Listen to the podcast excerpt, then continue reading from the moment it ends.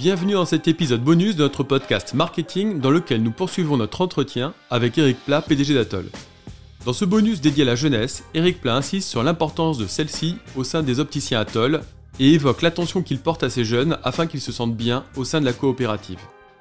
Il aborde également la formation qu'ils ont mise en place, à savoir recruter des profils commerciaux afin de les former au métier d'opticien dans l'école Atoll pour devenir salariés, voire de devenir coopérateurs à terme au sein du groupement.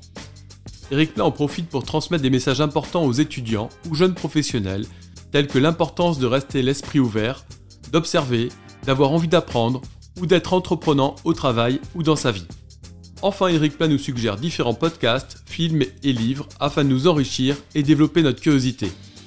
Nous tenons à nouveau à le remercier très fortement pour ce très bel échange. Alors bonne écoute à tous.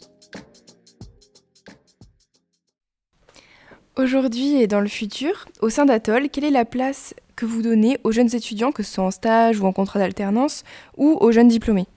Ah, je pense que c'est notre avenir, les jeunes diplômés et les, jeunes en stage.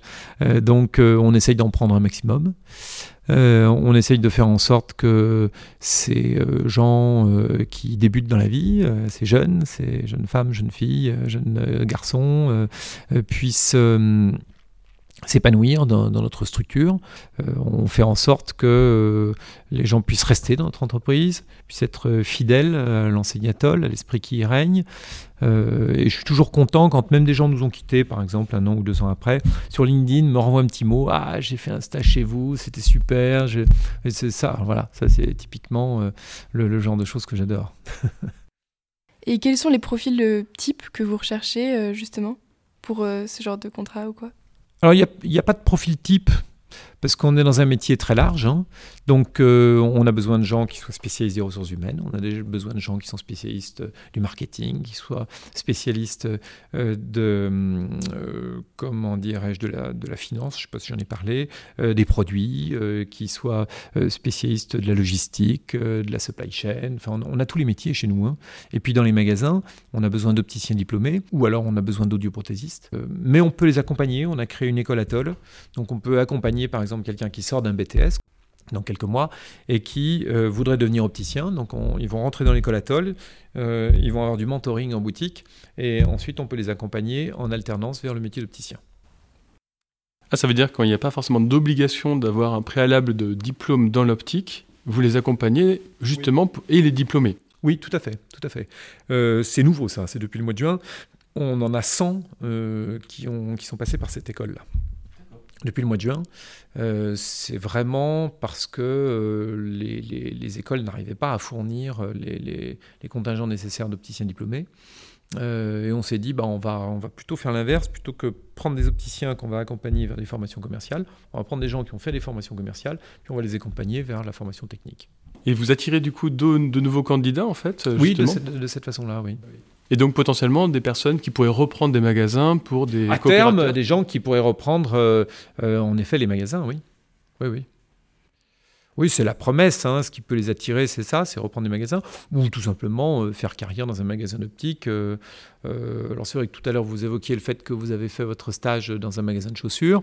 Dans un magasin d'optique, à la différence peut-être des magasins de, chaussures, il y a la dimension commerciale plus une dimension technique parce qu'on fabrique vraiment les lunettes dans le magasin, et en plus une dimension paramédicale où on est amené à s'intéresser à, la vue des gens. Donc c'est un métier qui est super riche. Quel conseil vous pourriez donner à un étudiant qui souhaite travailler dans votre domaine en tant qu'entrepreneur ou marketeur pour la décennie à venir? Je pense qu'il faut être ouvert. Il faut avoir l'esprit ouvert. Voilà, il faut euh, regarder, observer, euh, toujours avoir envie d'apprendre. Euh, parce que dans le secteur de l'optique, mais je pense que dans beaucoup de secteurs c'est comme ça, l'innovation est telle, ça évolue tellement vite qu'il est fondamental d'avoir l'esprit ouvert. Aujourd'hui, 80% par exemple des ventes de verres se font encore euh, pour des verres simples euh, avec des verres qui existaient il y a, il y a 30 ans. Euh, j'exagère, il y a 20 ans. Des verres organiques. Donc la grande révolution, ça a été le, verre organique versus le verre minéral qui était lourd et qui cassait, qui était dangereux pour l'œil. Donc on a mis au point les verres organiques. Là, les opticiens les ont bien intégrés dans leur processus de vente. En revanche, il y a aujourd'hui des verres qui permettent de compenser l'accommodation pour l'usage des écrans. c'est ce dont je vous parlais tout à l'heure. Mais ça, c'est une innovation qui est sortie il y a trois ans. Je trouve qu'elle est encore pas bien intégrée dans euh, le processus de vente de l'opticien, euh, qui n'en parle peut-être pas assez à ses clients, alors même que ça correspond à un besoin qui est considérable. Et ça, c'est peut-être un manque euh, de, capacité d'intégration de la nouveauté, de l'innovation, un manque de, de, souplesse d'esprit, en fait, d'accueil de l'innovation, peut-être de peur de le proposer aux consommateurs. Donc, là, c'est vraiment une question, moi je le vois au niveau des, opticiens et de mes, propres collaborateurs à moi qui sont dans mes magasins d'optique. Euh, il y a parfois des freins qui sont des, freins euh, personnels. Et il, faut, il faut absolument euh, ne pas se mettre de frein dans, votre future vie professionnelle. Parce que tout va aller tellement vite. quand on voit aujourd'hui le commerce des NFT, par exemple, enfin si on se met des freins à ça, c'est peut-être une partie de notre activité de demain. Moi, peut-être que demain, je vendrai des, lunettes virtuelles. Hein. Mais il faut pas se. Voilà. Hein. Si ça correspond à des demandes, euh, je ne vais pas laisser aux voisins euh, la possibilité de le faire. Quelles sont les sources d'inspiration que vous pourriez recommander, comme euh, des podcasts, livres, blogs, films, etc. Alors, ce que je vous encourage à faire, c'est suivre tous les podcasts de, sur BFM Radio. Euh, vous avez euh, notamment Tout pour le commerce, une émission. si vous aimez le commerce, c'est Tout pour le commerce. Et il y en a une autre, euh, c'est BFM Stratégie, où là, vous avez des interviews de chefs d'entreprise. Et ça dure un quart d'heure, 20 minutes. Et là, vous avez des interviews de, gens qui sont soit d'ex-chefs d'entreprise, soit des chefs d'entreprise, soit des, conseillers, des consultants euh, en stratégie. Euh, et là, c'est d'une richesse euh, extraordinaire. vous les avez en podcast, donc vous pouvez les, les, les, écouter en voiture, dans le train avec des écouteurs, etc. ça, c'est très enrichissant. Puis après, il faut aussi regarder des films. Euh, alors, je sais pas, le loup de Wall Street, par exemple. Bon, c'est un truc, euh, évidemment, c'est exagéré. Euh, et puis, c'est un type, c'est pas, il n'est pas recommandable. Malgré tout, il y, a des choses dont, on peut s'inspirer. L'histoire du, créateur de la franchise McDonald's. Euh, il y a un film là-dessus, le fondateur.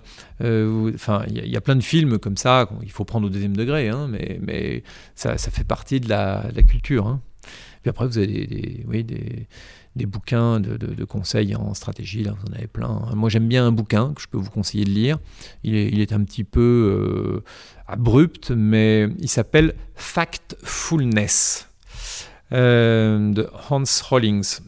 c'est un Suédois et euh, qui est médecin et qui, euh, je dirais, a décortiqué les processus de réflexion et de décision qui montrent que, je prendre un exemple, hein, euh, que quand vous regardez un chiffre à un instant T, ce chiffre peut vous influencer d'une façon ou d'une autre, mais positivement ou négativement.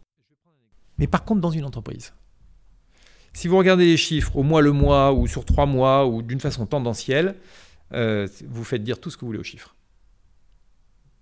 Simplement, euh, vous pouvez leur faire dire des choses qui peuvent être gravissimes en termes de décisions que vous allez prendre ensuite. Et ça, c'est très très bien décortiqué dans Factfulness, euh, qui, est, ce bouquin que je vous conseille, que je vous recommande. Il y a un autre bouquin aussi que je vous conseille, qui est très très bien, euh, qui s'appelle Nuge, N-U-D-G-E. Bon, le Nuge, vous connaissez, hein, c'est, un. Alors, ça a été écrit euh, par euh, un Nobel d'économie comportementale et qui décrit comment on peut faire changer justement les gens dans leurs habitudes mais plutôt que de les faire changer en leur tapant un coup de règle sur les doigts, on va les faire changer par l'influence.